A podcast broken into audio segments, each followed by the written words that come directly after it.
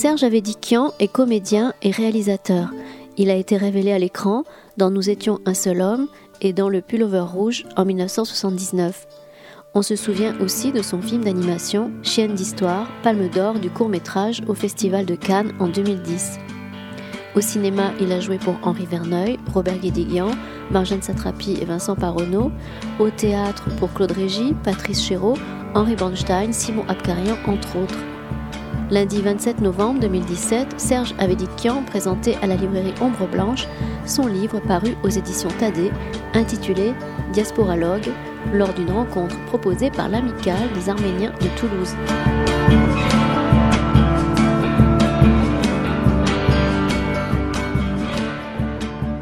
Bonsoir, merci d'être là. Oui, bonsoir. Euh, donc Serge Avedikian, je vais je présenter euh, rapidement. Euh, moi, je suis de l'amicale des Arméniens de Toulouse. Je fais partie du conseil d'administration. Voilà. Cette amicale existe depuis une cinquantaine d'années et de temps en temps, nous avons une collaboration avec euh, avec Ombre Blanche et on les remercie et avec Hélène Cardona et ça se passe toujours très très bien. Alors, euh, on va pas faire un, une soirée euh, questions-réponses. Serge, c'est quelqu'un qui parle facilement, voilà. Euh, qui s'exprime bien. Ça dépend de quoi. Qui connaît son sujet. Donc, euh, moi, je vais l'introduire et on, on, va le laisser suivre son fil. Et ce qu'on peut, c'est interrompre. Hein, le laisser terminer un sujet. Je, pour respirer, je veux bien. Voilà, pour respirer, de temps en temps, on pourra l'interrompre. Alors, euh, rapidement, Serge, Serge Avedikian, donc, est un acteur. C'est un acteur de cinéma. C'est un comédien.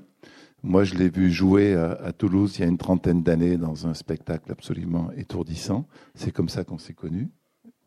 On est allé Il y en a d'autres qui m'ont vu. Il y en a d'autres qui m'ont Non, mais Toulouse est une ville qui, voilà. qui est de prédilection. Et Serge pour le est, est, éclectique aussi. C'est quelqu'un qui écrit, qui s'intéresse à, à, beaucoup de choses. Euh, en tant qu'acteur, il a tourné avec des gens que vous connaissez vraisemblablement. Il a tourné avec Guédikian avec Simon Abkarian, il a tourné avec euh, que des Arméniens, avec Charles Aznavour. Mais moi, je ne parle que des Arméniens ce soir. C'est vraiment le point de vue. Lui, lui parlera d'autre chose. Voilà. Euh, il est aussi réalisateur. Il a réalisé des, des courts métrages extrêmement intéressants qui ont été euh, que l'on a pu voir à, à la Cinémathèque, d'ailleurs. Et euh, récemment, enfin, je ne sais pas quand cette histoire a démarré. Euh, il a rencontré un, un, journaliste arménien qui est relativement jeune, qui s'appelle Tikran Yegavian. Voilà. Et il était question, en fait, que Tikran Yegavian, qui est un journaliste euh, sérieux, euh, fasse une biographie euh, sur Serge. Voilà. Et c'est ce qu'il voulait lui. C'est ce qu'il voulait lui. Il a proposé ça. Voilà. Et Serge, d'après ce qu'il nous a raconté, a voulu que ce soit autre chose. Donc, a voulu que ce soit un dialogue entre lui et ce jeune homme. Alors, Serge, il a la soixantaine, ça se voit pas. Hein oh, voilà. Oh, oh, et Tikran a la trentaine. Euh, Tikran est un brillant journaliste. Ça qui... se voit. Lui, ça se voit qu'il a Lui, ça se voit, effectivement. Et alors, euh, donc, euh, ça a été un diaporalogue. Alors, le titre paraît un, un peu diasporalogue. Diasporalogue, c'est un peu curieux. Euh, mais, mais, en fait, euh, ce qui est intéressant, c'est que ces deux personnages ont des parcours très différents. Euh, Serge, lui, donc, a été élevé en Arménie soviétique, puisque sa famille est retournée après la guerre en, en, en Arménie soviétique. Il a fait ses études là-bas, donc il parle l'arménien, le russe et un peu le français. Voilà.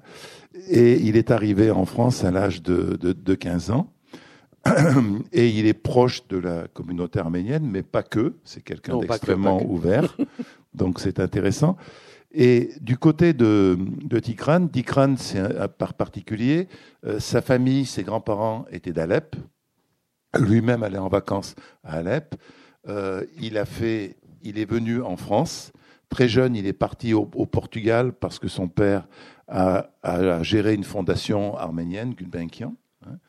Et euh, il a donc été à l'école au Portugal. Il parle le portugais. Euh, il était à l'école française. Il est, revenu en France pour faire des études à Poitiers, des études de, à Sciences Po. Il est devenu journaliste. Voilà. Donc, il a un parcours, assez particulier.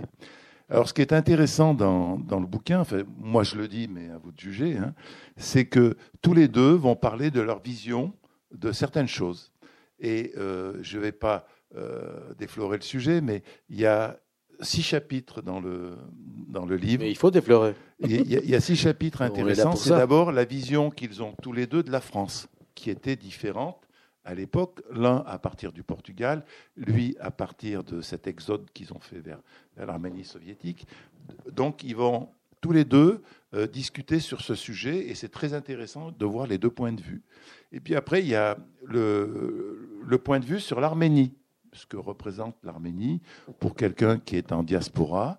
Euh, lui n'a pas tout à fait donc euh, le même parcours que notre ami. Ils se rejoignent sur des points et ils divergent sur d'autres points. Hein. Voilà, donc ça c'est intéressant de voir cette vue-là. Puis après, il y a un autre sujet qui est le rapport à la culture et à la langue. Voilà. À la transmission. Et à la transmission de la langue. Et il est clair que euh, leurs points de vue sont, sont, sont différents. Euh, les deux sont à écouter, les deux sont à apprécier. Et puis après, il y a un autre chapitre sur la relation de quelqu'un qui est en diaspora avec la Turquie. Oui, c'est le, ça s'appelle euh, Quel dialogue arméno-turc Voilà. Sachant que Serge a fait des démarches extrêmement intéressantes, puisqu'il est allé tourner, il est allé en Turquie, il est allé, euh, sans choquer les gens, prendre des témoignages, etc. Il a fait une démarche extrêmement intéressante que Tigran, lui, n'a pas, pas fait. Hein, c'est pas du tout la même approche. Voilà. Et puis un autre sujet, c'est euh, nous en diaspora, les Arméniens et la communauté juive. Ça s'appelle Les Juifs et nous. voilà. Moi, je trouvais que c'était important qu'on puisse en parler, parce qu'il y a un tas de tabous euh, chez les Arméniens, pas que chez les Arméniens, mais aussi chez les Arméniens, et c'est une vieille histoire de communauté à communauté, et, j'en ai parlé hier à la radio. Avec des euh, différents, avec plein de choses. Ah bah évidemment, c'est pas du tout la même histoire. Les Arméniens ont tendance à se comparer euh, un peu à la communauté juive, parce qu'ils aimeraient bien en être là où là où les, Juifs ont mis 2000 ans à être, les Arméniens sont là depuis. En 100 ans, ils veulent aller vite, hein. ils veulent rattraper le retard. Et, d'ailleurs, hier, c'était intéressant parce qu'il y a eu une émission sur Radio Colavive qui a commencé à 11h30. Serge s'est prêté à une interview à distance, donc c'est extrêmement intéressant. J'espère avoir d'ailleurs l'enregistrement, on doit me l'envoyer. Hein.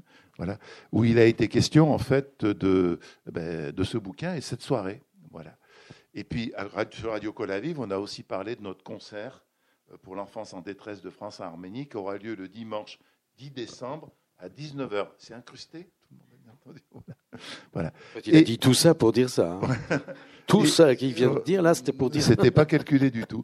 Et le dernier chapitre, puisqu'on l'évoque, c'est Et maintenant Oui, on a voulu l'appeler comme ça parce que c'est pas et maintenant que vais-je faire, c'est pas c'est pas Aznavour tout ça, mais c'est vrai et maintenant. On fait quoi avec tout ça quoi? Donc euh, c'est un vrai parcours euh, à travers un dialogue qui est parfois euh, ça c'est jamais un dialogue de sourds, c'est déjà ça. C'est-à-dire que Tigran et moi, on a décidé de, de se parler très franchement et de parler de là où on était chacun de l'endroit où on parlait. C'est pour ça que la première partie du livre a un rapport un peu autobiographique de part et d'autre pour savoir d'où est-ce qu'on est issu, avec quels sont les éléments qui nous habitent et à partir de quoi on parle, au-delà même de notre réflexion. Parce qu'après arrivent les métiers, les réflexions, ce qu'on a fait.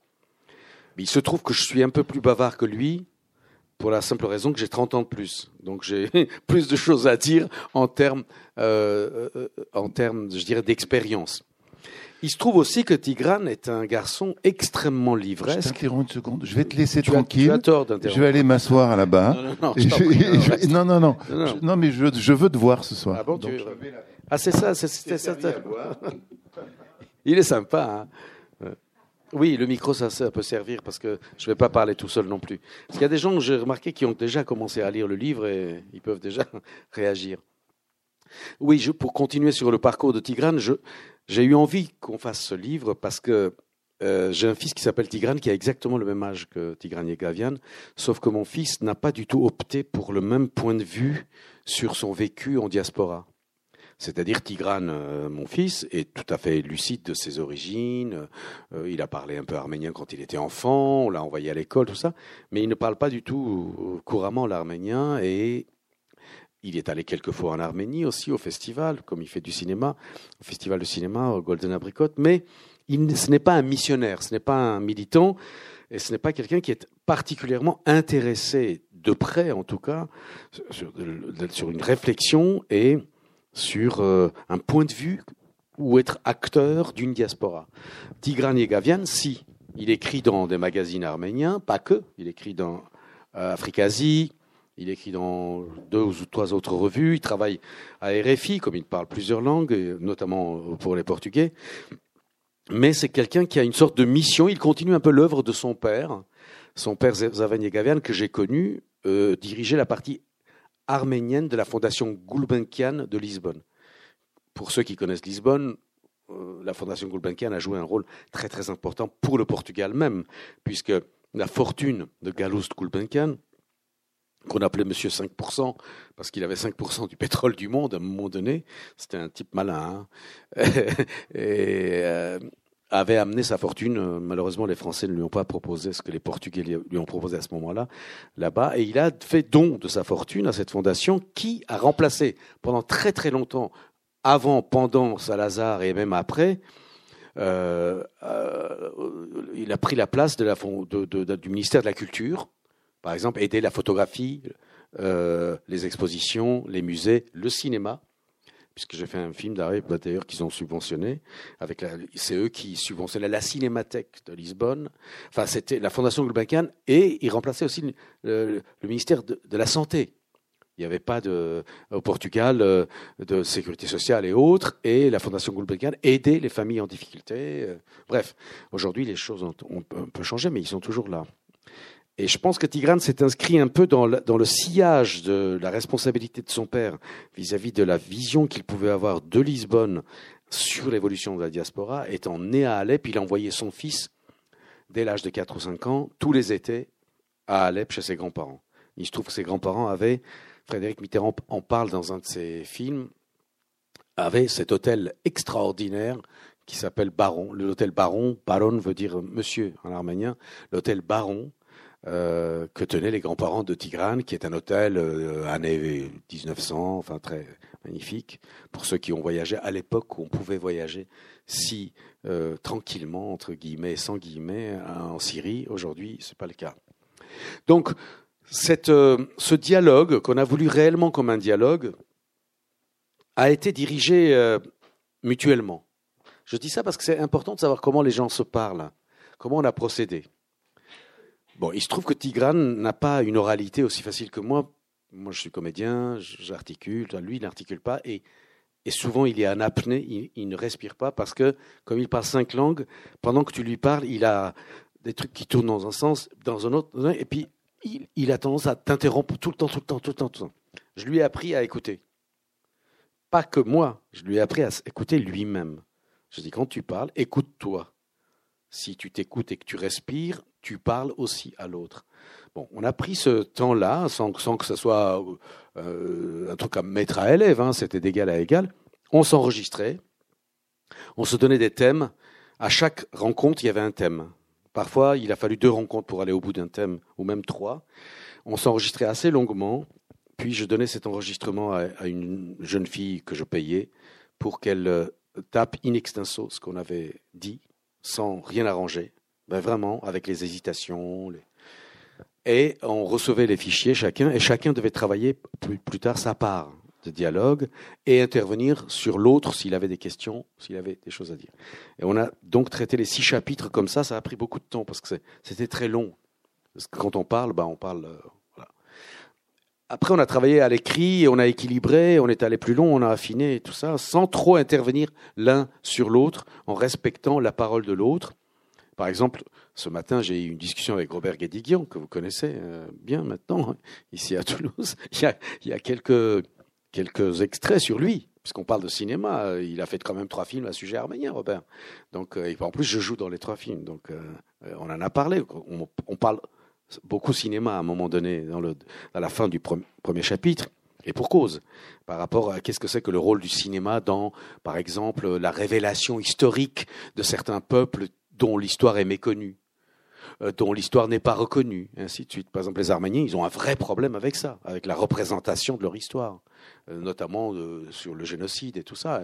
Il n'y a, pas un seul film aujourd'hui. Vous allez bientôt avoir un film qui va sortir, qui s'appelle La Promesse, que j'ai vu, qui est un film absolument hollywoodien, un mélo totalement assumé, avec des acteurs formidables, Oscar Isaac, Christian Ball, tout ça. Mais bon, je ne donne pas mon avis sur le film, mais c'est un film hollywoodien. C'est-à-dire qu'en fait, euh, je me demande aujourd'hui comment. Pourquoi ce film hollywoodien qui date de Kirkorian, qui, était, qui avait MGM, arrive aujourd'hui c'est comme s'il y avait trois trains de retard pour raconter une histoire aujourd'hui dont la contemporanéité est absente du film. C'est une reconstitution euh, hollywoodienne d'une histoire. C'est intéressant, mais sauf que je ne vois, pas quel public peut être sensible aujourd'hui à ce ton-là. parce que les films ont un ton, comme les livres ont, une tonalité. Et comment on peut être sensible ou pas? Voilà, on parle un peu de ça, et on parle donc de Robert et.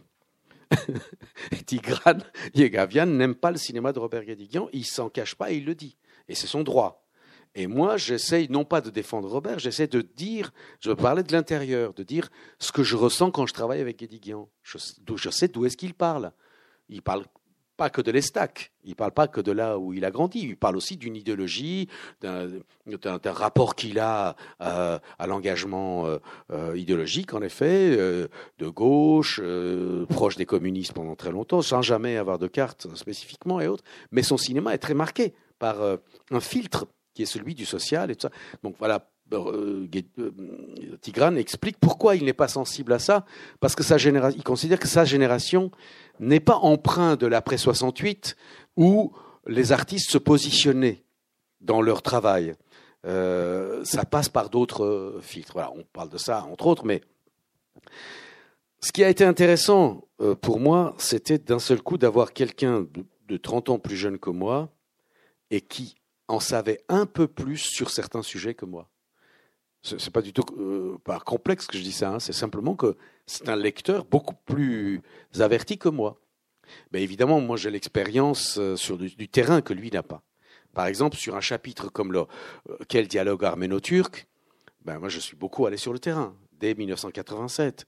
Euh, j'ai commencé un film, j'ai mis 17 ans à le faire, le film, malgré soi. Mais j'ai surtout, de ces dernières années, même au début d'Erdogan, euh, était en dialogue très très direct avec les intellectuels francophones de Turquie, dont quasiment tous ne sont plus en Turquie aujourd'hui. le basculement a eu lieu ces cinq dernières années.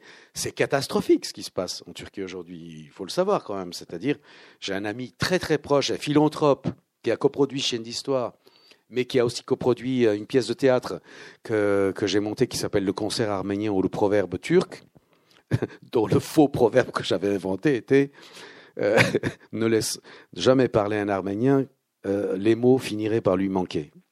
Ben, c'est un peu le cas de ce livre. on a, ça mouline, on a besoin de parler. Euh, Osman Kavala est en prison aujourd'hui. Il, est, et il, est, il attend son procès. Il mettra un an, à mon avis, avant que son procès ait lieu. Et Osman Kavala est un des plus grands gentlemen que j'ai rencontré dans ma vie, est un des plus grands mécènes culturels et qui, aussi, mais avec une sincérité, une bonhomie et, une intelligence aussi, de jeter des passerelles entre les peuples, notamment arméniens et turcs, ce qui n'est pas facile, mais aussi kurdes et turcs, ce qui est encore moins facile euh, à l'intérieur là-bas en Turquie. Et il n'a fait que ça depuis le début. C'est un type qu'on appelle, euh, comme ça, les gens, parce que son père était très fortuné, il lui a légué sa fortune. Euh, avant de mourir. Euh, lui a fait ses études en Angleterre et aux États-Unis, c'est un anglophone. Et, et c'est pas une question de gauche ou de droite, c'est simplement un type qui a mis la fortune dont il a hérité au service de la culture, au service des créateurs, au service. Je, je parle beaucoup de lui, non pas pour lui rendre hommage, et d'ailleurs au moment où on parlait, il n'était pas du tout en prison. Je lui ai envoyé, le jour de son arrestation, il y a donc euh, un mois, un peu plus d'un mois, on communiquait parce qu'il rentrait d'une ville de Turquie où il avait été voir l'Institut Goethe et qui continue à travailler avec les Allemands, ce que Erdogan ne supporte évidemment pas, puisqu'il est plus le bienvenu en Allemagne. Et donc c'est un peu pour ça aussi qu'on donne une leçon à un type qui continue, lui, à travailler avec les Allemands de façon officielle. euh, on a échangé avec Osman Kavala. Lui, il m'a demandé de lui envoyer le PDF du livre parce que lui, il lit, il lit difficilement le français, mais sa femme est francophone. Aïché, elle est prof de français. Et je lui ai dit, tu demanderas à Aïché de traduire de la page 245 à 270 où je parle de, de ce chapitre-là, où je parle de toi. J'aimerais quand même que tu saches ce que j'en dis. Je raconte quelques anecdotes, euh, notamment celle où euh, Osman voulait absolument qu'Aznavour chante en Turquie. Et comme il savait que je connaissais bien, euh, je, je connais toujours bien Charles, il m'a demandé si je pouvais pas lui en parler. J'en ai parlé à Charles. Et Charles m'a dit, écoute, euh, c'est qui ton copain? Je dis, écoute, Osman Kavala, euh, très, il prend tout en charge. Le ministre de la Culture actuel est, un ami à lui. Je sais que c'est pas facile et tout ça, mais il, garantira. Il me dit, bon, bah écoute, je te fais confiance, mais tiens-moi au courant de comment les choses évoluent. Je fais savoir à Osman que le principe du côté de Aznavour, c'est OK. Sauf qu'il faut maintenant qu'on rentre dans le vif du sujet. Là-dessus, quelques jours après, Charles m'appelle, il me dit, écoute, j'ai oublié de te dire, moi je veux absolument une invitation officielle du ministère de la Culture, à minima. Parce que j'ai pas envie de recevoir un bastos, euh, je veux que ce soit le gouvernement. Mais je dis, mais Charles, tu rigoles. Jamais de la vie, tu auras une invitation en tant que chanteur de la part du gouvernement turc. Pour la simple raison tu es, ambassadeur. Tu pas qu'un chanteur, tu es ambassadeur plénipotentiaire euh, pour l'Arménie à l'UNESCO. Donc il y a un problème politique. Il faut pas que tu comptes là-dessus. Il faut, faut passer au-dessus de ça. Il faut. Il m'a dit ouais, mais bon, tout ça. J'ai dit attends, j'ai proposé autre chose à Haussmann. J'ai dit ça va pas se passer à Istanbul, mais pour aller plus loin et pour impliquer justement l'UNESCO et autres, on pourrait organiser un concert en plein air sur la frontière arméno-turque, dans le site de euh, moyenâgeux de Hani, où il y a des églises arméniennes détruites et autres. Je dis parce que comme ça, ta voix sera entendue des deux côtés. Euh, et comme ça, il y aura une sorte de garantie. euh, Bon, évidemment, ça, pouvait, ça prenait des proportions impossibles à assumer pour Haussmann. Mais pour rigoler, Haussmann m'a dit, écoute, si on réussit, il faut que tu me dises ce que tu veux comme cadeau, parce que là, ce que tu es en train de faire pour nous, c'est extraordinaire que Aznavour vienne. Je rapporte ça dans le livre. Il y a quelques anecdotes comme ça dans le livre. J'ai dit, Haussmann, sérieusement, moi j'ai pensé à un cadeau qui me serait très utile. Je voudrais la première station-service d'essence juste à l'entrée de la frontière de Turquie. Parce que je pense que si on fait ce truc-là, les Arméniens vont tous vouloir aller en Turquie pour, pour voir les villages de leurs parents. Et je vais gagner beaucoup d'argent. Sur le dos des Arméniens. mais, mais la station sera en Turquie. On a beaucoup rigolé. Mais évidemment, tout ça est, utopique. Et, Euh, on a essayé avec Tigrane euh, d'aborder des sujets qui sont tabous. Euh, parfois politiquement, parfois socialement et parfois même historiquement, au sein de la culture arménienne, mais pas que, au sein des diasporas, au sein de, euh, de, de, de, de, circulation, je dirais, de, de, mythes qui ont été propagés, de, par la dispersion même des peuples. Ce que les Arméniens ont parfois du mal à comprendre, c'est qu'ils ne sont pas un, et qu'il y a beaucoup, beaucoup d'Arméniens très, très dif différents. Euh, ceux qui ont vécu tout de suite en Syrie, au Liban euh, et au Moyen-Orient en général, ce sont des Arméniens très très à part parce que c'est les premiers qui se sont installés dans cette région. Et donc ils, sont très proches du monde musulman par exemple. Ils comprennent très bien, ils parlent arabe, ils comprennent très bien.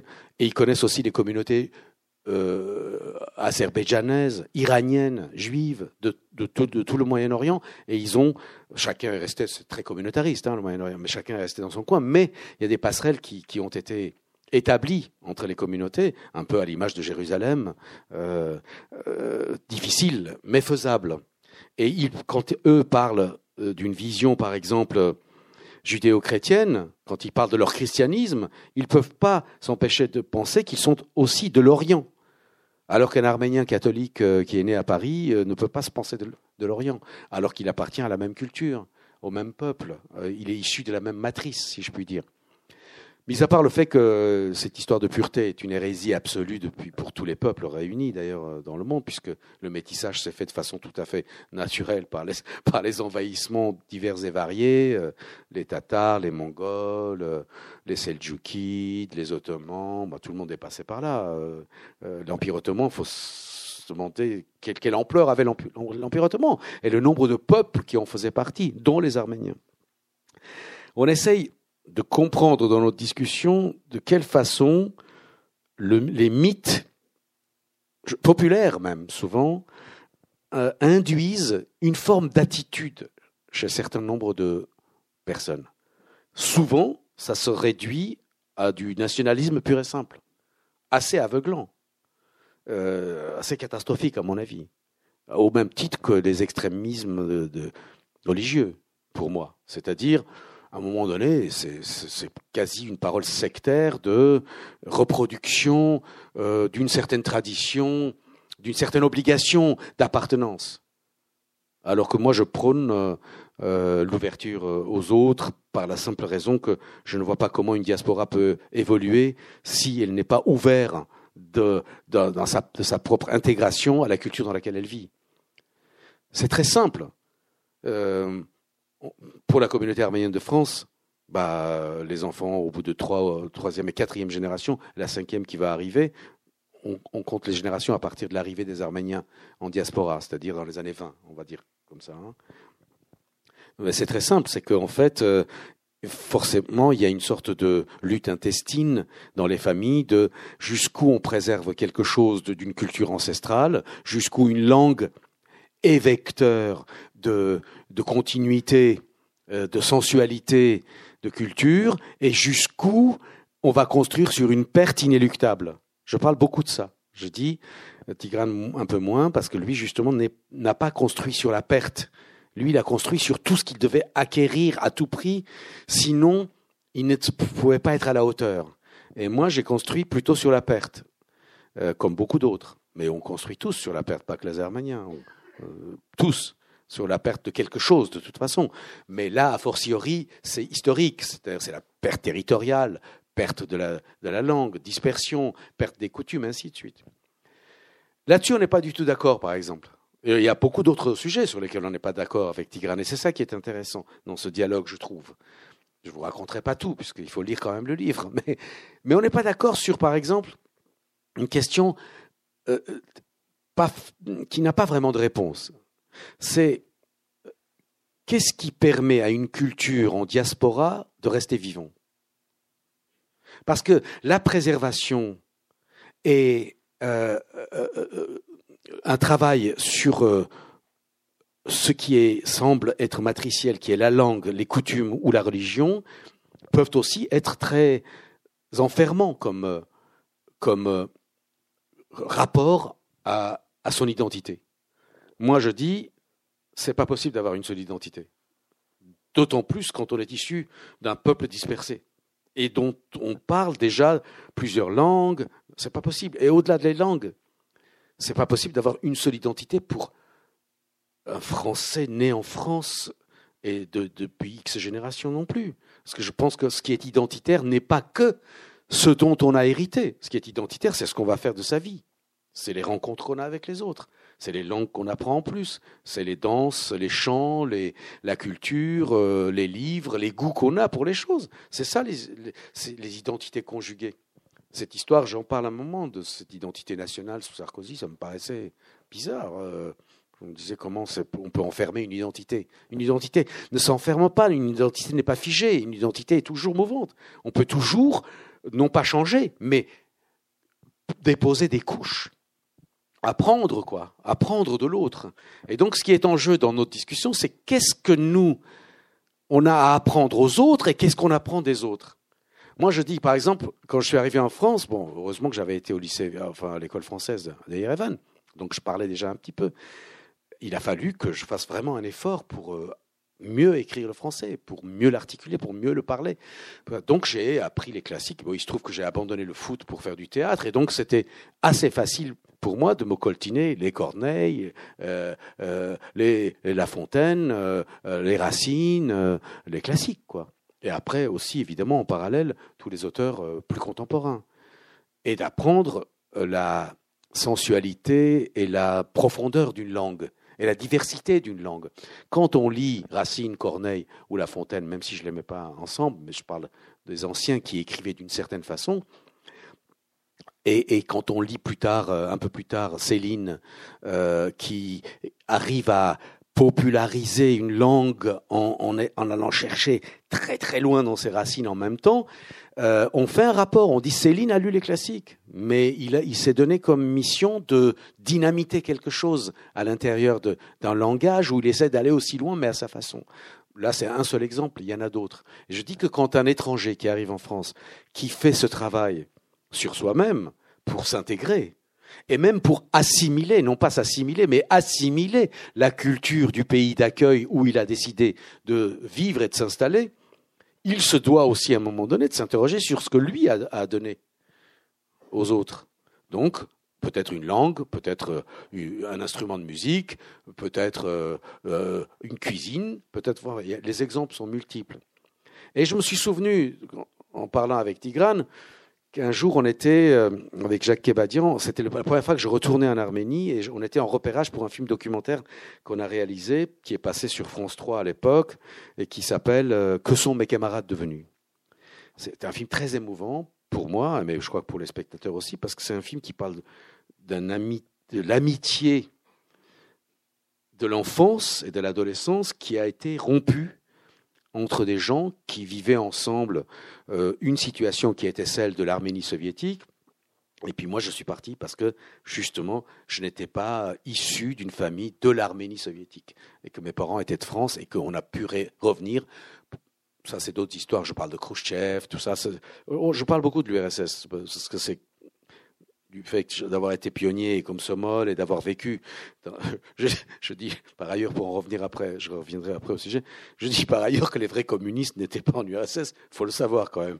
Parce qu'eux, ils avaient très bien compris que cette utopie archi-humaniste et extraordinaire n'était pas applicable jusqu'au bout en tout cas, était partiellement applicable. Et d'ailleurs aujourd'hui, avec mes copains, quand on parle de cette époque, on dit merde, les apparatchiks de l'époque, quand ils détournaient du fric, parce que c'est eux qui comptaient, ils prenaient 10%, pas plus. C'était une règle.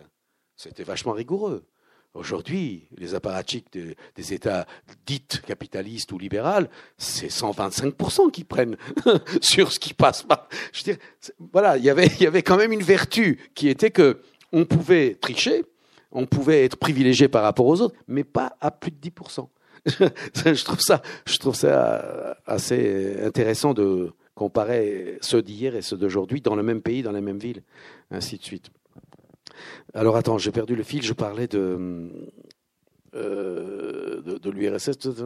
Je, voulais dire. Ah oui, voilà. Alors on était sur ce tournage et j'avais rencontré un jeune peintre, un peu handicapé, un visage très buriné comme ça. Je sentais qu'il n'était pas d'Erevan, au centre républicain, au centre esthétique républicain d'Erevan. Il y a toujours un centre esthétique républicain à Erevan, c'est-à-dire c'est un endroit où on suit, on reçoit des enfants, quel que soit leur âge, on leur donne de quoi dessiner, peindre, euh, avec tout ce qu'il faut, très librement, et de temps en temps, un peintre vient leur donner des conseils, mais jamais d'académisme ce qu'on essaie de développer chez l'enfant, c'est son amour pour la représentation picturale, quelle que soit. C'est assez extraordinaire. Et c'est un centre connu dans le monde entier, parce que c'est un centre qui s'est mis en rapport avec toutes les écoles où il y avait des, initiatives sur la, peinture les, dessins. Et euh, il y a une exposition mondiale dans ce centre de, dessins venus du monde entier. C'est très émouvant hein, de voir ça, c'est vraiment incroyable. Et donc, je rencontre ce type qui me paraissait, j'ai assisté à un de ses cours, je, trouvais ça vraiment très émouvant, très fort. Et il m'a dit, euh, je vais chez moi euh, demain, c'était samedi, si, vous voulez, je vous invite, vous et toute l'équipe, j'aimerais bien que vous connaissiez mon village. Je dis, mais tu habites où? Il m'a dit, mais moi je suis de Martouni, Martouni c'est un petit village, c'est le dernier village au bord du lac Sevan, à 2000 mètres d'altitude, mais vraiment au fin fond. Après, c'est l'Azerbaïdjan, à l'époque. Maintenant, ça s'est élargi un peu. Bref, on dit OK. On n'avait pas de programme préétabli. On dit OK, on prend le car, le, le petit car qu'on avait, les voitures. Il vient avec nous, on y va. Et on arrive dans ce village où il y avait une statue de Lénine comme ça devant l'école, je me rappelle. Tout le reste, c'était de la boue, évidemment, comme un village, quoi, de Kofkos, Sofrose. Et je me rappelle très bien que les, types du KGB qui, nous accompagnaient, toujours, évidemment, ils me disaient Écoute, je te préviens, les gens d'ici, ils vont vous interdire de tourner tout ce qui est boueux. tout ce qui est de la boue, faut pas tourner parce que ont peur de l'image du, village sale que vous pouvez. Je dis, mais vous croyez qu'en France, il n'y a pas de boue? Dans les villages, Enfin bon, ça a commencé comme ça. Et évidemment, là-bas, quand tu rencontrais le chef du village, le maire, la première chose qu'il disait, avant d'aller visiter les animaux, on va d'abord faire une réception. la réception, évidemment, le, le piège, c'était des litres de vodka, des toasts. Tu étais bourré après, tu voyais plus rien. Donc, je dis tout ça pourquoi? Parce qu'il y avait une façon de recevoir l'autre, mais aussi de signifier à l'autre que l'essentiel n'est pas dans ce que tu vas voir, l'essentiel est dans ce qui risque de se passer entre nous. Qui a quoi à donner à l'autre? Et je me souviens très bien, et je le rapporte dans le livre, que ce jeune type s'est levé, il a demandé l'autorisation à son père, visage très buriné aussi, prof de maths dans cette école où on était, on était dans l'école. On buvait de la vodka dans l'école. il a demandé l'autorisation à son père de porter un toast. Déjà, je sentis le, la filiation. Enfin bon, le père a dit mais Parle, mon fils, parle. Il s'est levé et il a dit Je bois en l'honneur de nos amis français qui sont là. Il y avait euh, Jean-Yves Escoffier avec moi, opérateur qui, qui est mort maintenant, paix à son âme, Louis Gimel, ingénieur du son, enfin il y avait des gens vraiment formidables. Ils étaient très touchés, je traduisais. Ça c'était une calamité quand tu es le seul à parler les deux langues. Il hein. faut être tout le temps des deux côtés. Et ce type a dit une chose qui m'est restée et que je rapporte dans le livre. Il a dit, nous méritons de continuer à vivre et donner un sens à notre vie, parce que je pense que nous avons encore quelque chose à apporter à l'humanité. Sinon, ce n'est pas la peine. Je, je traduis. je vois les Français qui ils avaient déjà un petit coup dans le nez. Hein. Je dis, ah bon, il a dit ça? Je dis, je dis tu, tu qu'est-ce que tu veux dire par là euh, je, Mes amis français qui demandent, ils sont un peu il dit non, non, je dis par exemple que le peuple arménien euh, peut et doit continuer à vivre s'il a quelque chose à apporter à l'humanité. Sinon, c'est pas la peine. Je voilà, c'était, c'est des choses comme ça qui marquent, enfin moi ça m'a marqué à vie, cette histoire de donner du sens à sa particularité, à sa singularité, à condition d'apporter quelque chose à l'autre, de pouvoir transmettre quelque chose à l'autre. Sinon, apparemment, sinon, pas la peine. Il y a quelque chose comme ça.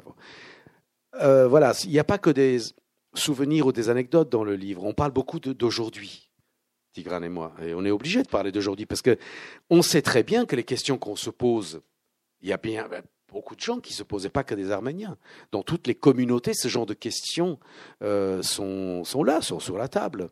C'est qu'est-ce qu'on transmet, comment ça se transmet, est-ce que ça va perdurer? Et comment ça va se... Moi, je dis par exemple que la langue arménienne, elle s'est déjà créolisée. C'est un mot que j'utilise euh, sciemment. Ça ne concerne pas la, langue anglaise, ça concerne la langue française. Essentiellement, c'est Édouard Glissant qui utilise ce mot que j'aime beaucoup, euh, sa façon de dire qu'une langue est vivante aussi parce qu'elle est capable de se créoliser, c'est-à-dire de passer dans la moulinette des autres langues euh, et de résister aux autres, à l'assaut des autres langues, tout en les détournant, tout en les utilisant, mais en restant dans, son vocabulaire compréhensible par la langue dont, dans la langue dont on parle. Quoi. En URSS, pour ceux qui parlent russe comme Natacha, il y avait beaucoup ça, puisque d'une république à l'autre, on instillait des, des, des mots venus d'une autre langue, mais tout en parlant en russe, c'est-à-dire au-delà des accents d'un géorgien, d'un arménien, d'un bélorusse, d'un ukrainien et autres, il y avait aussi cette sorte de passerelle de d'oser euh, des, mots venant d'une langue euh, qui n'était pas qui était la langue singulière et non pas la langue commune. L'espéranto de l'URSS, c'était le russe, mais on y, on y, on y, on y mettait d'autres d'autres choses dedans. C'était assez intéressant. Voilà, euh, il y a d'autres chapitres qui sont, par exemple, je parlais d'Osman Kavala tout à l'heure, mais je parle aussi de, des politologues de, euh, Turquie qui sont aujourd'hui. Euh, Genghis Akhtar, qui est un vieil ami, il a vendu son appartement, il habitait à Athènes.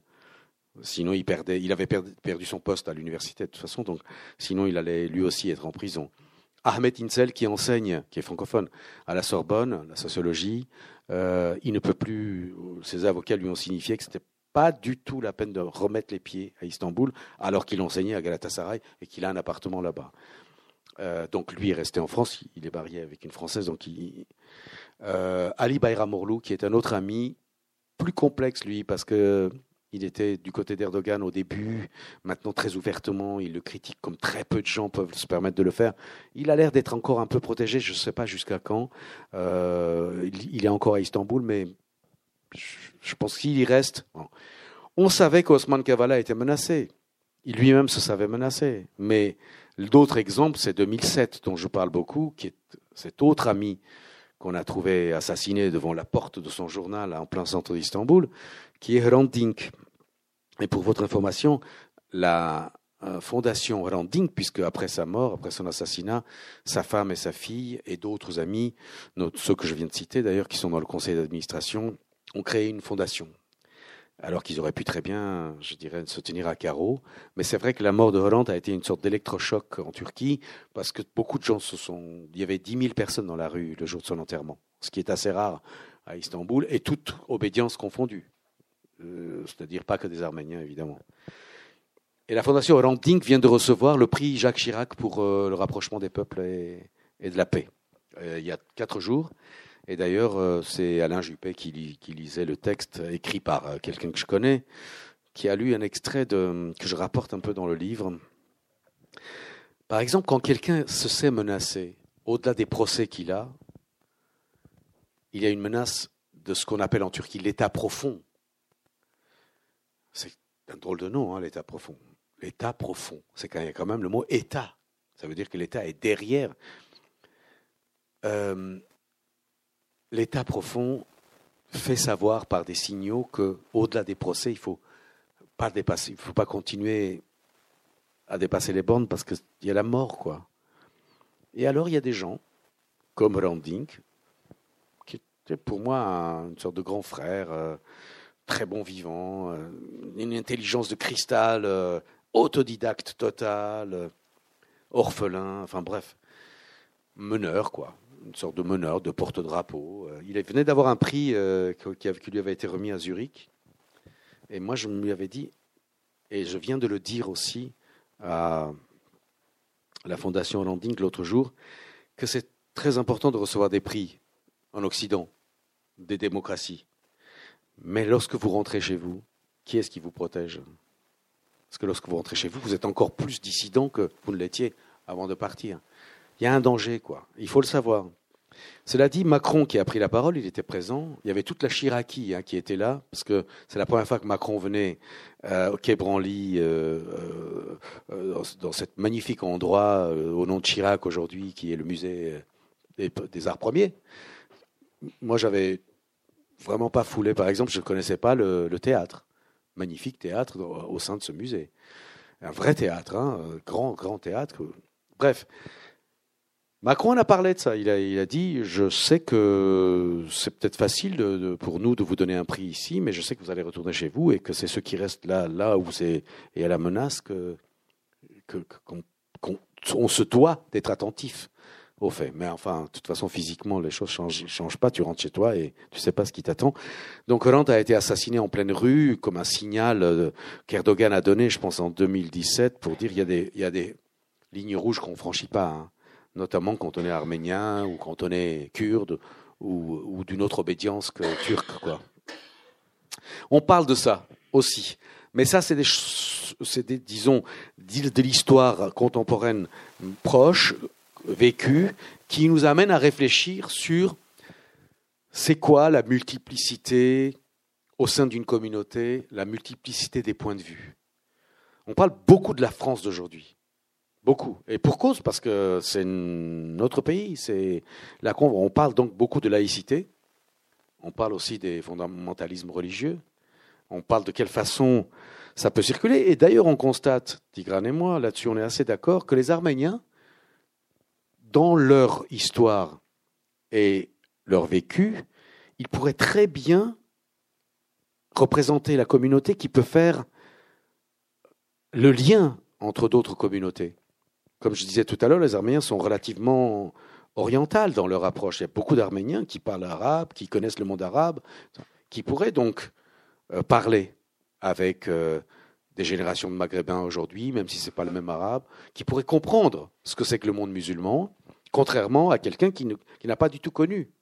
Il y a beaucoup d'Arméniens qui ont côtoyé beaucoup les communautés juives du monde entier partout où ils sont parce qu'ils étaient sur les mêmes terreaux, je dirais, de commerce, d'artisanat. Ils, faisaient le même boulot, comme on dit. Donc, ils, savent très bien ce que c'est que le monde juif, tout en sachant que, que pour eux, euh, dans le chapitre euh, Les Juifs et nous, je dis moi très ouvertement que moi j'ai mis beaucoup de temps à découvrir le monde juif, puisque en URSS, on n'en parlait pas beaucoup, il faut dire, et il y avait quelque chose comme ça, comme les religions d'ailleurs, on n'en parlait pas du tout. Donc euh, c'était un peu, à part c'est petit à petit. La seule chose dont je me suis souvenu très rapidement pour ce chapitre, et c'est comme ça que le chapitre commence, c'est que mon grand-père, moi quand j'avais 5 ou 6 ans, et que je partais jouer euh, un peu plus loin de la maison, on habitait en banlieue de Yerevan, il me disait, il me l'a dit deux fois, disons, mais c'est resté. Hein. Quand un truc reste depuis l'âge de 5 ou 6 ans, c'est pas rien.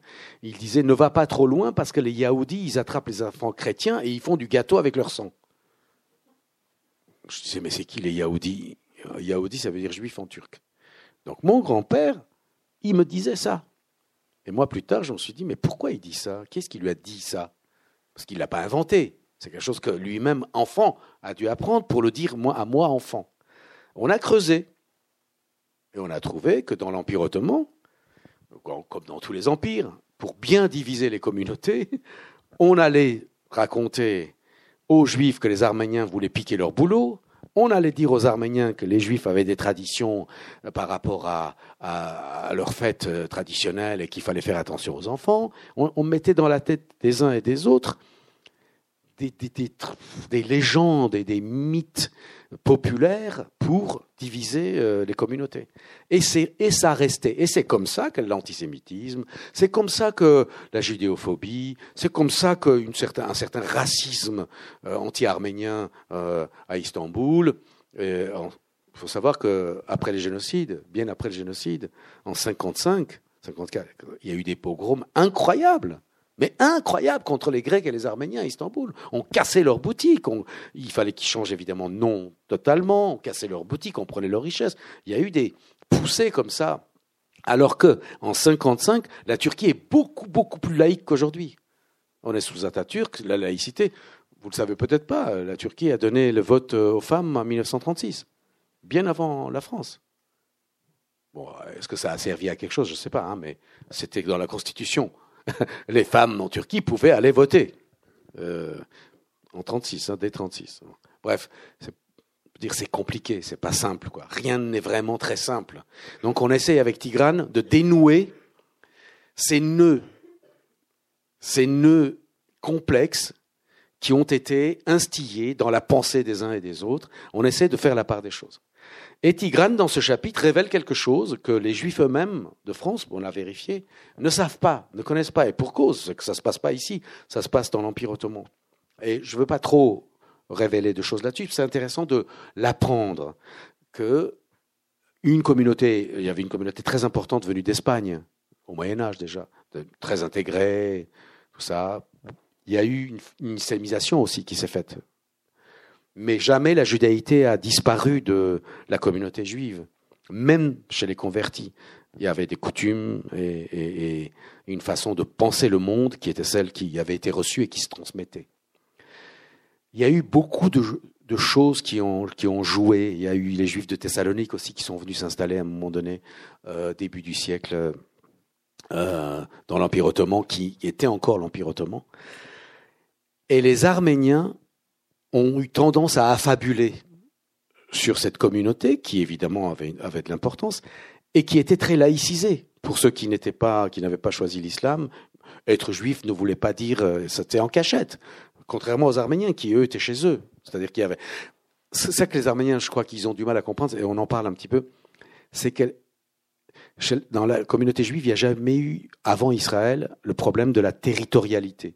C'est un peuple d'exil dès le départ.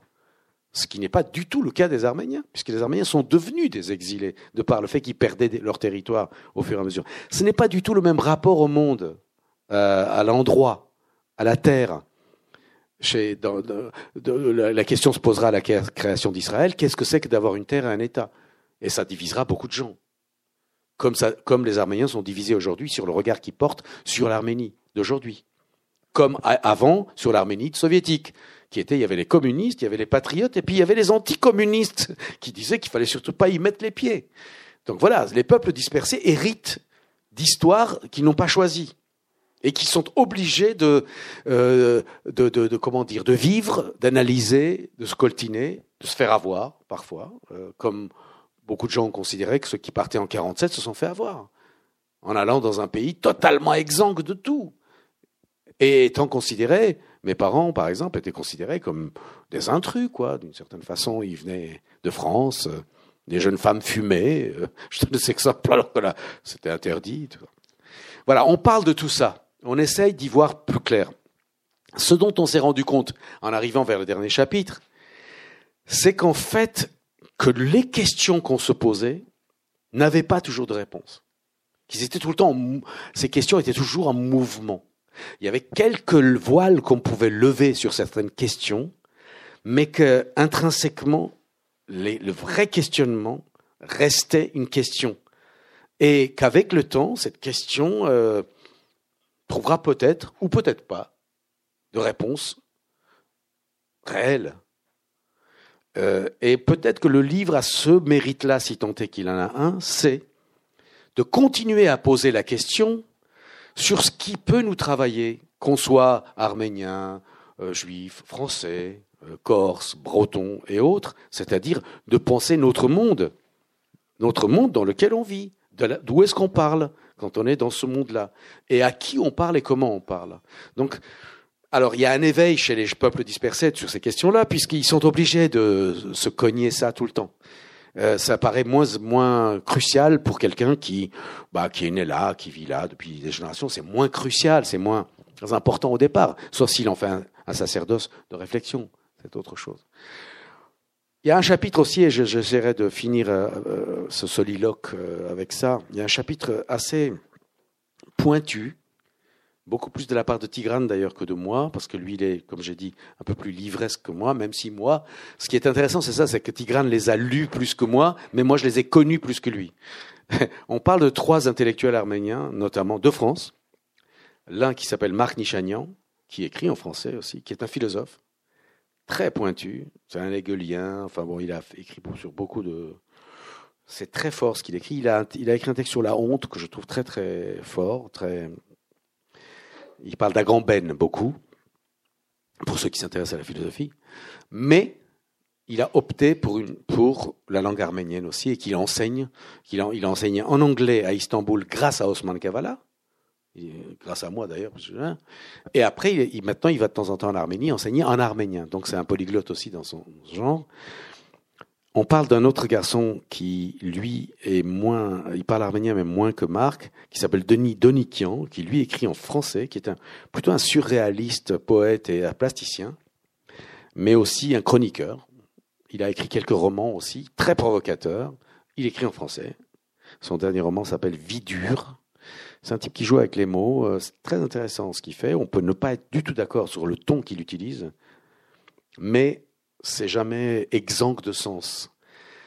On parle de lui, on parle d'un autre qui, lui, est plus arménophone, même s'il écrit un peu en français. Il s'appelle Cricor Grégoire, donc euh, Cricor Belodian, né au Liban, qui lui est un poète et spécialiste de la poésie française d'ailleurs, euh, et aussi un peu de quelques de littérature, je dirais plutôt.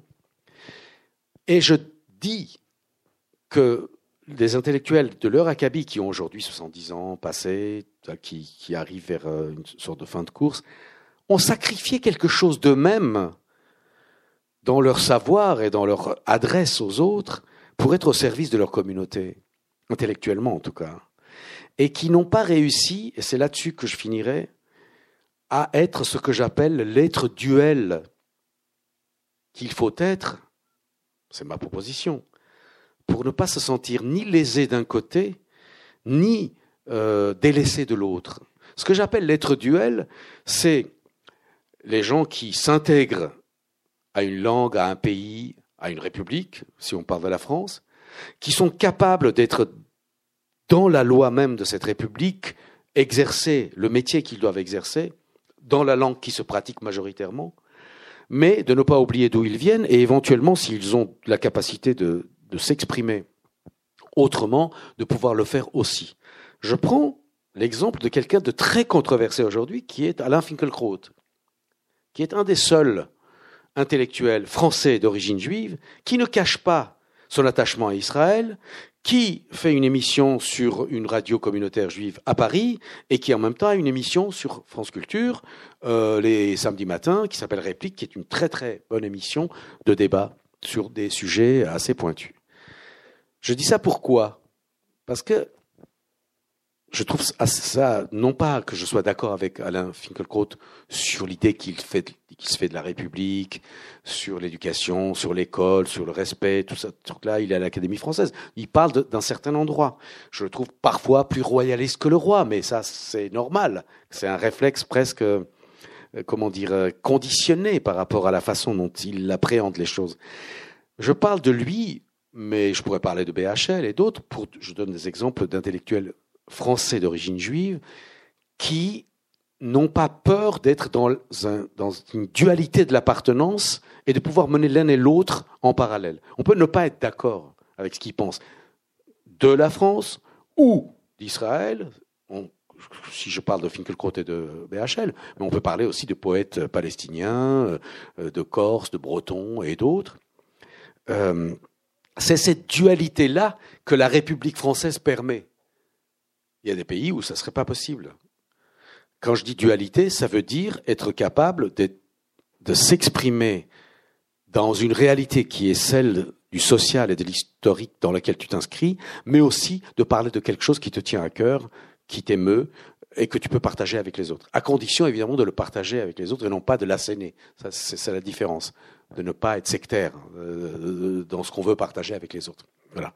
On donne ces exemples-là un peu, mais je dis que probablement dans les générations à venir chez les Arméniens, il y aura ce credo-là, parce que c'est pas possible autrement. C'est-à-dire que euh, bah, les enfants, les miens par exemple, qui ont 36 et 32 ans, sont l'un est metteur en scène au théâtre et comédien, l'autre jeune réalisateur. Euh, bah, ils sont dans le mouvement que la France vit aujourd'hui mais ils savent aussi euh, d'où ils viennent, euh, quelle langue ils comprennent, ils connaissent l'Arménie, mais ils l'expriment à leur façon. Par exemple, Tigran, mon fils, non pas Igavian, prépare un film, un long métrage, qui, qui, est, qui se passe dans la communauté Tigre-Tamoul, dans le 10e arrondissement de Paris. Et il parle de la désintégration d'un jeune garçon, et non pas de l'intégration. C'est un jeune garçon totalement intégré comme lui mais il va se désintégrer, si je puis dire, au fur et à mesure, à cause de son frère aîné qui, lui, est un tigre tamoul, un héros au pays et qui en est mort. Et donc sa femme et son enfant vont venir à Paris, et c'est lui, jeune frère, qui va être le dépositaire de l'héritage de son frère mort.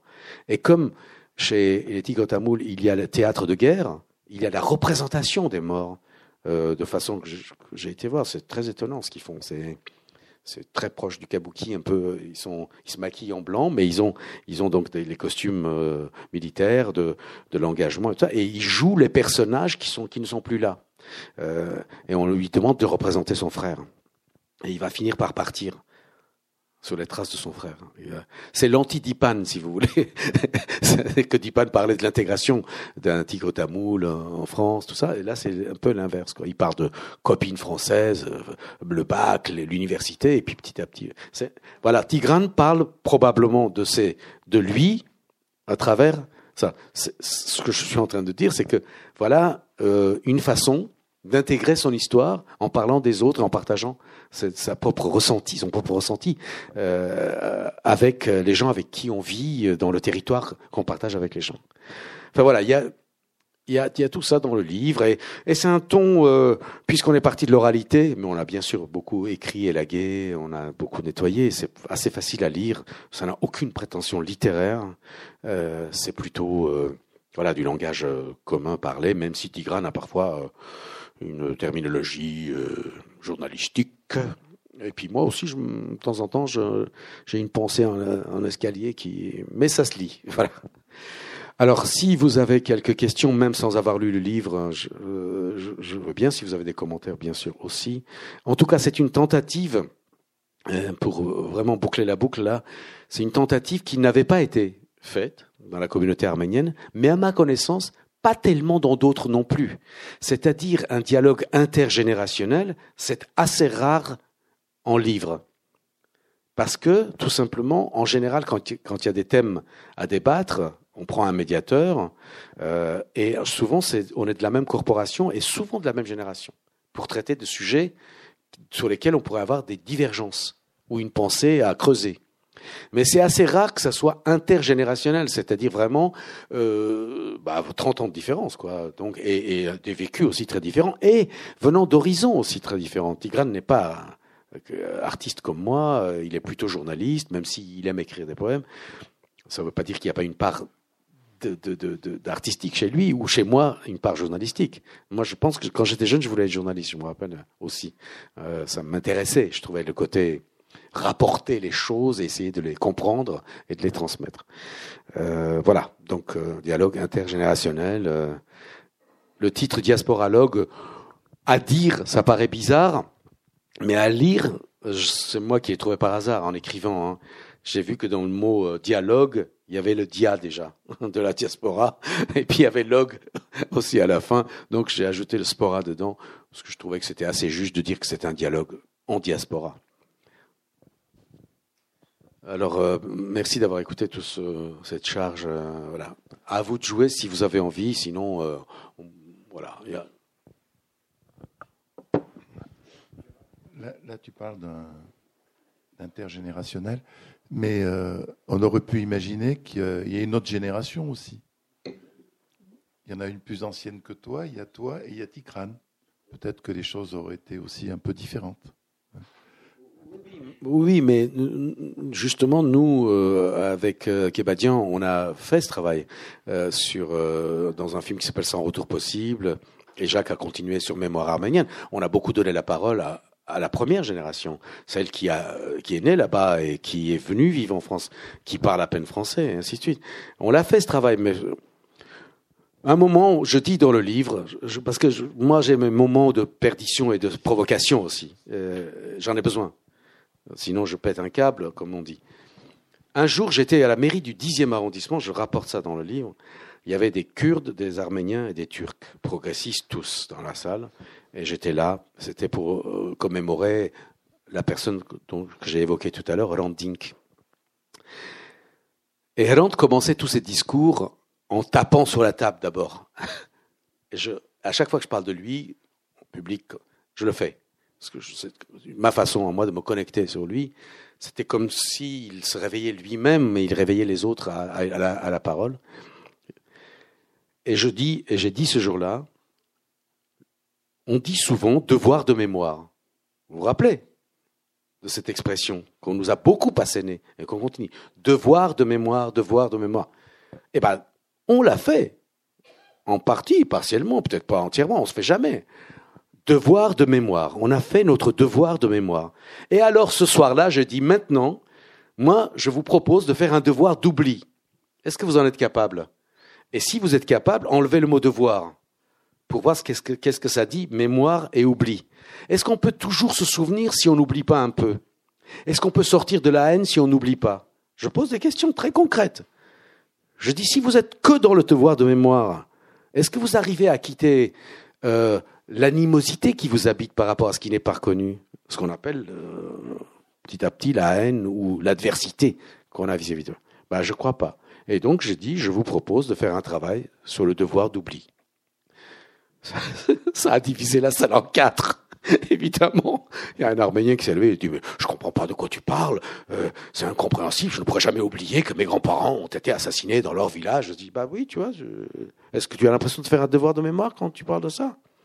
Je dis moi je propose quelque chose de concret, qui est de ne pas oublier, mais de déposer le fardeau pour pouvoir le regarder avec un peu plus de distance et surtout sortir de la haine et de l'animosité vis-à-vis de l'autre. Parce que c'est l'autre qui est assis à côté de toi, c'est pas lui qui a fait ce que tu, ce que tu lui reproches. C'est un gouvernement, ce sont des salopards qui ont fait faire. C'est comme ça. Donc voilà, il y, a des, il y a des moments de réflexion comme ça. On peut ne pas être d'accord avec moi. Et je trouve que c'est important de ne pas être toujours d'accord. Euh, ah, ah. Oui. Bon, J'apprécie votre discours qui est vraiment remarquable. Hein.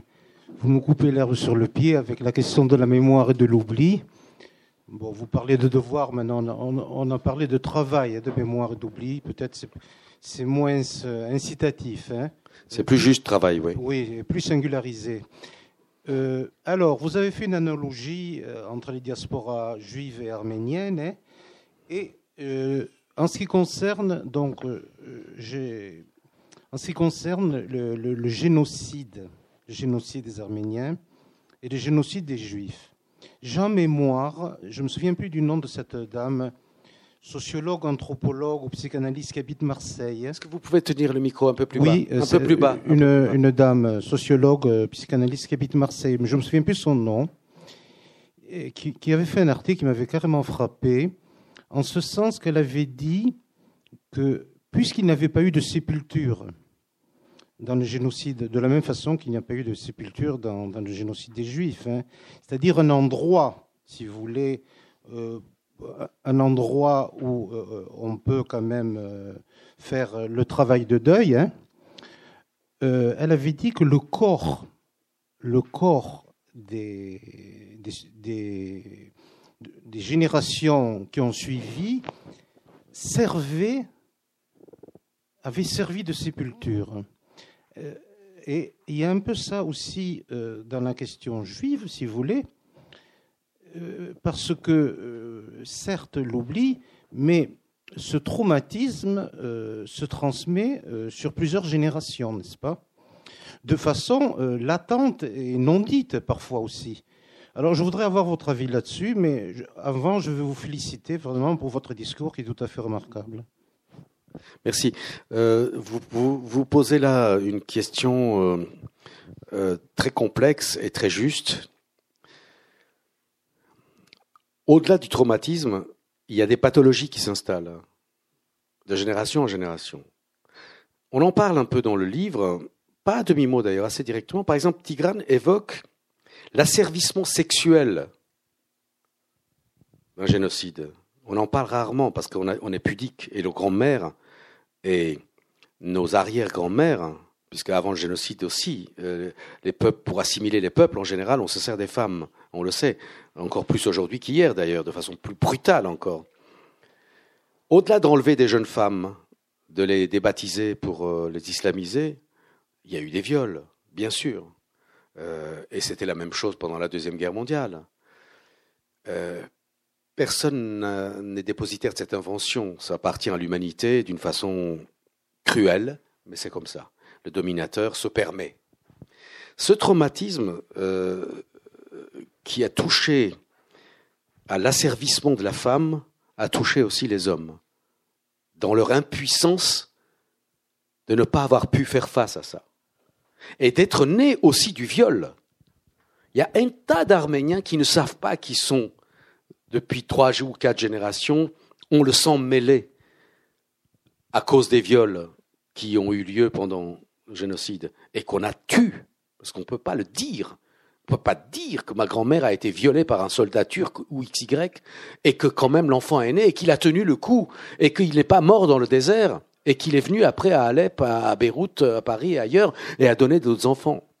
L'inverse est vrai. Il y a eu un travail fait par des femmes très courageuses en Turquie, Fethi Çetin en particulier, qui est une amie avocate, qui a découvert très très tardivement que sa grand-mère était arménienne.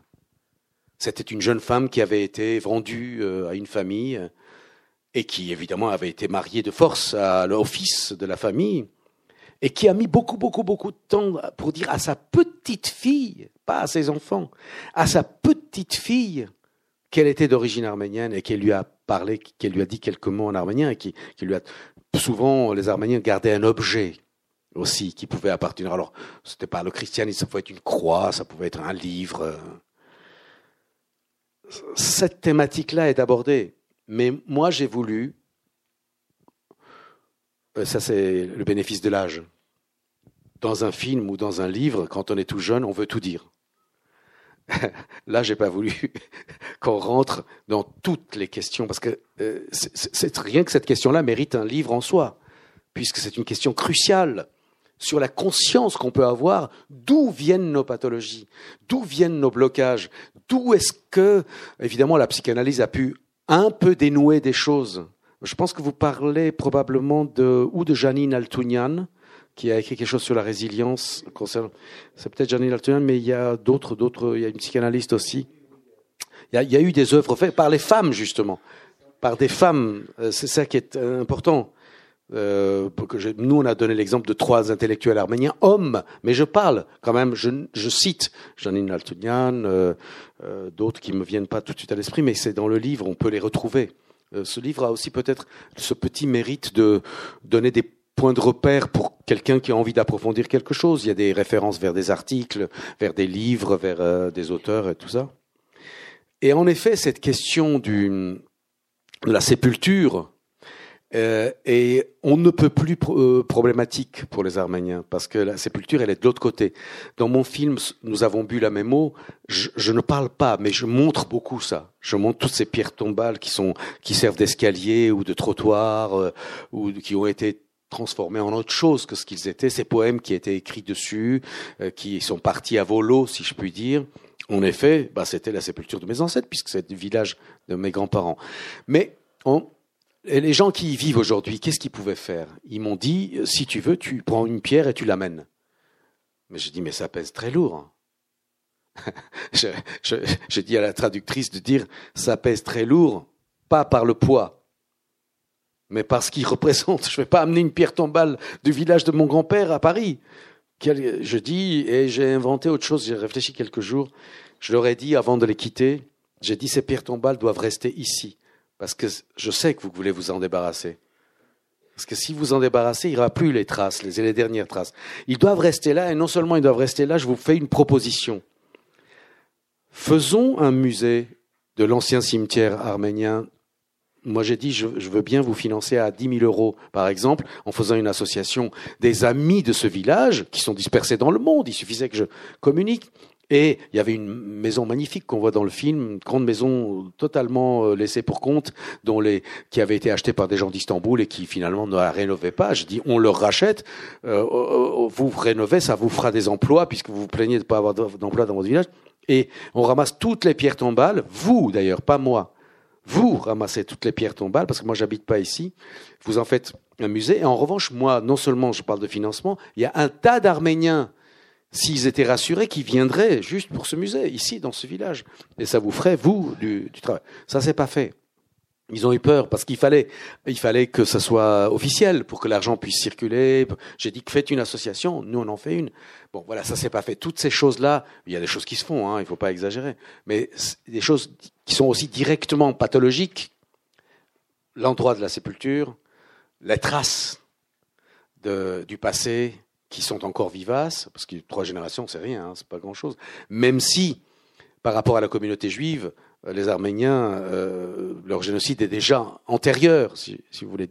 Euh, je pense que pour la communauté juive, c'est encore très très vif. Cette deuxième guerre mondiale n'est pas si loin. Il y a plein de survivants encore, alors que chez les Arméniens, c'est à peu près terminé. Il n'y a plus de survivants de, ceux qui auraient vécu, même enfants, le génocide. Il y a autre chose aussi par rapport. Euh, je vais développer un tout petit. Il y a autre chose aussi. Je pense que les Arméniens sont relativement envieux de la communauté juive, non pas de par le fait qu'ils sont plus installés, plus, plus anciens, tout ça, qu'ils occuperaient des postes plus. C'est pas ça. Ça tient à la reconnaissance. Le peuple arménien dans son entité a besoin d'être reconnu par son histoire. Il ne l'est pas. Il n'y a que 38 États sur les 178 de l'ONU qui reconnaissent le génocide des Arméniens. C'est quand même peu. Et notamment des pays comme les États-Unis et Israël ne reconnaissent pas le génocide des Arméniens. Et c'est un vrai problème, non pas de euh, contrariété, mais factuel de géopolitique et de réel politique, si vous voulez. Vous voulez dire quelque chose? L'influence de la Turquie. Hein. Oui, oui, bien sûr, bien sûr, c'est géopolitique, oui, bien sûr. Oui, mais comme dit Yair Ayron, euh, qui est un ami qui a écrit un livre qui s'appelle Le génocide des Arméniens, qui est un ami universitaire euh, de Tel Aviv, un monsieur plus qu'honorable parce qu'ils ne sont pas beaucoup à se battre sur ce terrain-là. Il dit qu'il y a un moment, un pays doit avoir la capacité par sa société civile de s'élever au-dessus de, de ce qui est de la géopolitique si s'il veut qu'un inconscient collectif puisse vivre ensemble. Un moment, faut, sur une ou deux questions, sociétale ou historique, une société, mais la France, par exemple, a des soubresauts par moment. Les Français descendent tous dans la rue à un moment donné. Il faut qu'il y ait une tragédie ou quelque chose qui les touche pour le faire, mais c'est comme ça chez les autres peuples aussi. Est-ce qu'en Israël, un jour, au-delà de la Knesset, la population va à un moment donné se lever et dire Attendez, mais il y a un problème. On est les premiers qui pourrions être sensibilisés par cette question, on le sait, et on ne le reconnaît pas, notre État ne le reconnaît pas. Pourquoi? Bon, ça, c'est un symbole. Les Arméniens sont en manque à gagner par rapport à ça, si vous voulez. Ne pas reconnaître une histoire, être dans le déni d'une histoire tragique ou catastrophique, c'est euh, un deuxième coup, si vous voulez. Un deuxième coup porté à la conscience. Il y a un peu. Alors, justement, moi, comme je suis un peu le clown de moi-même parfois, je propose qu'on dépasse ça. Parce que je ne vais pas attendre 14 générations pour qu'on reconnaisse ce qui s'est passé. Parce que moi, je le reconnais, je peux le dire.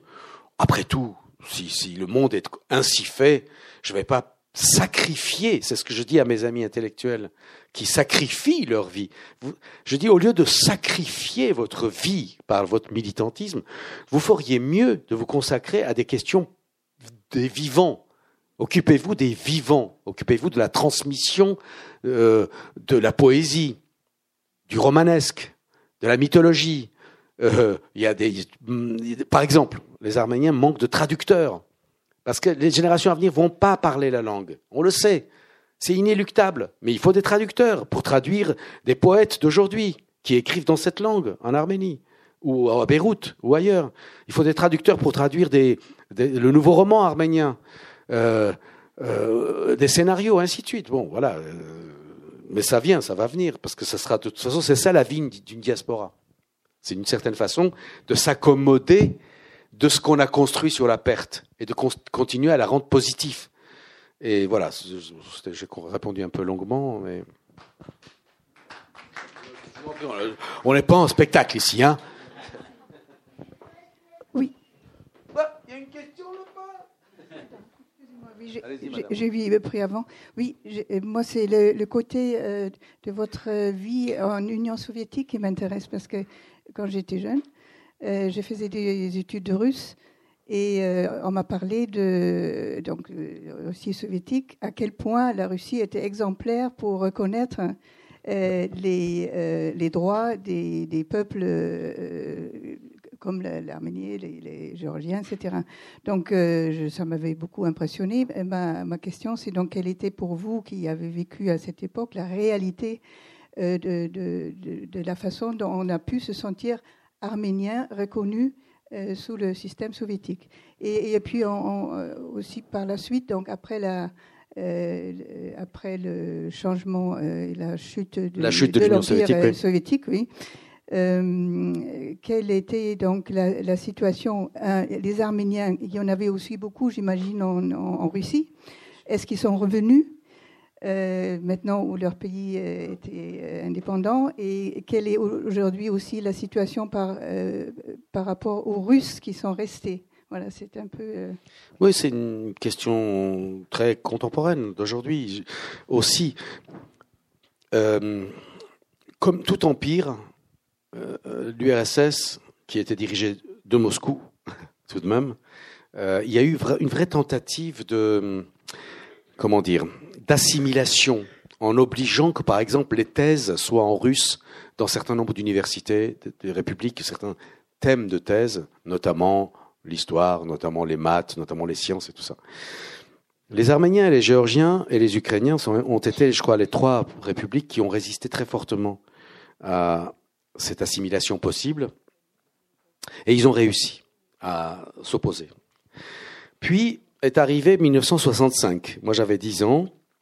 1965, c'est le 50, 50e anniversaire, pas anniversaire, mais que disons commémoration du génocide dont le mot n'existait pas chez les Arméniens. Le mot génocide n'existait pas. Le mot génocide, d'ailleurs, pour ceux qui s'intéressent à, l'histoire du mot génocide, a été créé en 42-44 par euh, Lemkin, qui était un avocat juif polonais des États-Unis, et qui était venu en Europe pour comprendre ce qu'on était en train de faire aux juifs en Europe.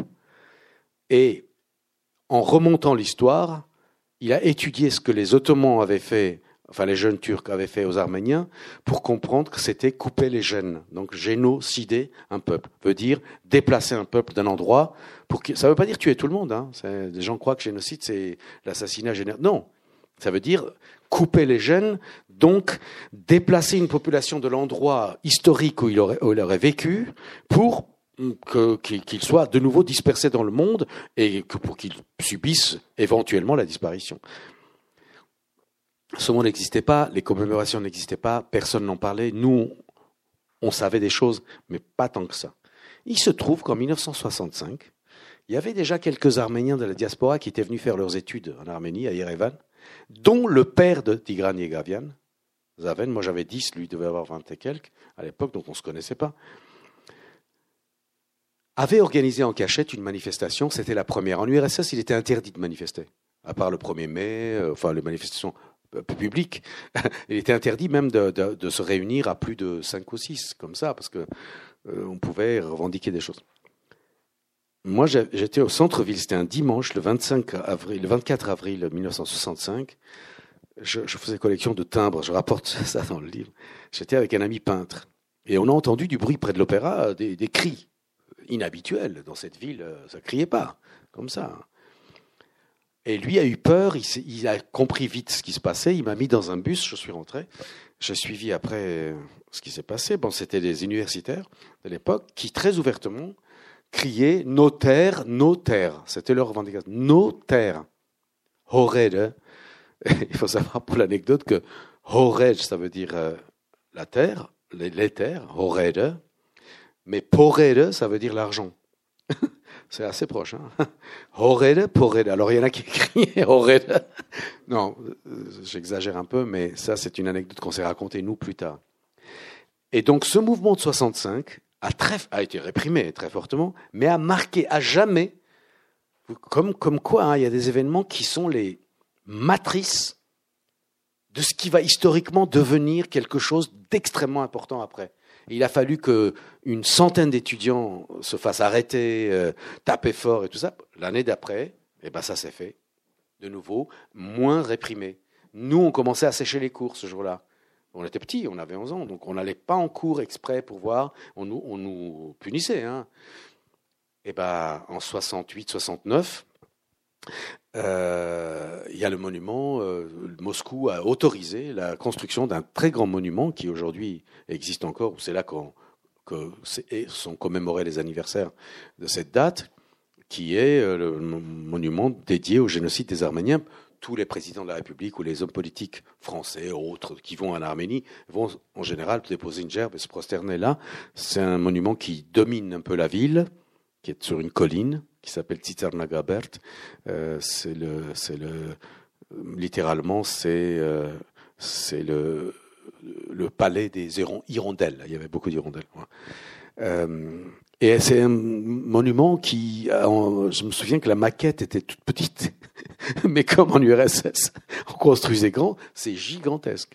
C'est les deux Arménies qui s'élèvent comme ça, la petite et la grande, donc celle qui est du côté turc qui n'existe pas, la petite. Et après, c'est les 13 provinces euh, arméniennes qui ne sont plus euh, en Arménie et avec le feu au milieu. Bref, euh, c'est pour dire que il a fallu beaucoup se battre, je pense, comme pour tous les autres peuples, pour préserver quelque chose de, de soi-même, même si les Russes, en effet, étaient, étaient moins assimilationnistes parce qu'il n'y avait pas la religion, justement contrairement à l'Empire ottoman ou d'autres pays, où c'est d'abord par la religion, par la soumission par la religion qu'on passe pour assimiler quelqu'un. Les Russes, non, c'était la langue. Et c'était l'idéologie, mais l'idéologie, comme elle fonctionnait très à l'envers, euh, et la langue pouvait être euh, slalomée, bon voilà. Et votre question, c'était depuis. Oui. Alors, alors c'est tout à fait le contraire de ce que vous imaginez. L'Arménie se vide, continue à se vider. Il y a à peu près entre un million et demi et deux millions d'Arméniens en Russie qui travaillent en Russie. C'est-à-dire qu'ils partent travailler pour envoyer de l'argent à leur famille ou ils partent en famille. Parce qu'il y a moins de travail, parce qu'il n'y a pas un, marché intérieur suffisamment important. Euh, les, millionnaires et les milliardaires arméniens vivent plutôt à Moscou, à Saint-Pétersbourg qu'à Yerevan, si vous voulez. Même si à Yerevan, il y en a aussi. Mais euh, non, la, situation est assez catastrophique euh, en termes démographiques, est assez catastrophique moralement aussi. À chaque fois que j'y vais pour travailler, les journalistes me posent des questions en disant votre avis, pourquoi les gens comptent. Je dis, je n'ai pas donner mon avis. Déjà, j'habite pas ici, je vote pas ici. Je sais pas, voilà, je ne me permettrai pas, mais il y a, ma réflexion va sur le fait que c'est pas que social. Il y a un rapport de dénigrement vis-à-vis d'une certaine tranche de la population, qui est souvent la middle class ou la classe délaissée, qui est que, au-delà du social et du pas de travail éventuellement, c'est le fait de ne pas te reconnaître comme étant un individu. Enfin, c'est ce que je pense moi. Hein. Il y a peut-être que Gérard pense autrement, on a, la, pluralité de la pensée chez nous, on peut dire ce qu'on veut. Euh, je pense qu'il y a un dénigrement de l'individu qui fait que parce que moi je n'arrive pas à comprendre comment je rencontre euh, à la gare d'Angers quand je, suis allé à un festival à 5 euh, euh, disons premier plan à Angers je rentre le matin pour prendre le train je vois deux enfants qui jouent du piano et qui, se retournent et qui crient en arménien à leurs parents papa viens voir t'as vu ce que j'ai fait? Je, je, dis mais qu'est-ce qu'ils font là? Et puis je vois deux couples jeunes avec leurs enfants blottis contre des trucs à 8 heures du matin dans une gare à Angers pas à Paris, pas dans une ville de province où il y a pratiquement pas d'Arméniens, probablement, mais ils sont disséminés un peu partout. Et je me dis, qu'est-ce qui a poussé ces gens qui ne parlent pas la langue, qui ne savent, qui ne viennent pas avec de l'argent, qui viennent avec deux valises éventuellement, qu'est-ce qui les pousse à prendre le risque de partir quelque part où ils ne sont pas du tout sûrs de retrouver, à part qu'ils savent qu'il y a une diaspora, qu'il y a des Arméniens qui font ce qu'ils peuvent, d'ailleurs. Euh, ils peuvent pas faire plus. Moi, je reçois régulièrement, euh, Gérard aussi, je pense, euh, de, de province, souvent, que telle famille est en danger, que tel enfant va être expulsé de l'école, et ainsi de suite. C'est un drame, si vous voulez, qui l'indépendance a créé un appel d'air très particulier, quoi. au lieu que ce soit la diaspora qui se déverse en Arménie, c'est le contraire, c'est l'Arménie qui se déverse en, diaspora. Mais cela dit, Israël a eu ce problème à un moment donné. Hein. En 48, on a pensé que euh, le, le, départ des juifs de la diaspora serait très massif. Ça n'a pas été si facile. Euh, il y avait une histoire d'ailleurs que racontait un copain juif. Il disait quand deux bateaux, deux bateaux se croisent, l'un qui part de Tel Aviv et l'autre qui arrive, qui sont pleins d'immigrants de ça, et ils se regardent et ils font chacun fait ça à l'autre. Qu'est-ce que t'es, fou ou quoi? Tu vas où? Et l'autre il dit mais pourquoi tu pars de là? il, y a, quelque chose comme ça, quoi, euh, qui est en train de s'opérer chez les Arméniens, qui est, qui est, qui est en partie explicable. Mon explication, je l'ai donnée. C'est pas qu'une histoire de marché social. Je pense qu'il y a un, rapport à l'individualisation de l'individu. C'est-à-dire, euh, est-ce que l'individu peut être pris en compte par un État? Si un individu ne croit pas qu'il a un État, que l'État le protège, qu'il existe, qu'il est pris en compte, eh ben, il s'en va. Il dit, je préfère être un étranger, d'une certaine façon. C'est ce qu'ils, ce qu'ils font. Bon, alors est-ce que ça se renversera ça s'inversera? L'histoire nous montrera. C'est possible. C'est possible. Si d'un seul coup euh, l'Arménie est protégée par tous les pays, euh, sauf la Turquie et l'Azerbaïdjan bien sûr, mais tous les autres pays, et que ça devient le Liban euh, du Caucase, ou parce que il y a 20% de moins d'impôts à payer. Et voilà et voilà et puis il y aura des investisseurs qui iront et du coup il y aura du travail et puis du coup les Arméniens iront. Je ne sais pas. Mais voilà pour répondre à votre question c'est un petit peu l'inverse. C'est pas les Arméniens qui vivaient en Russie qui sont venus en Arménie c'est l'inverse. C'est bon? On boit un coup? Ça suffit on peut se parler comme ça euh, hein? Qu'est-ce que vous êtes c'est ce que je disais. ce que je disais. Je pense que moi, personnellement, j'ai un peu soif là. Merci.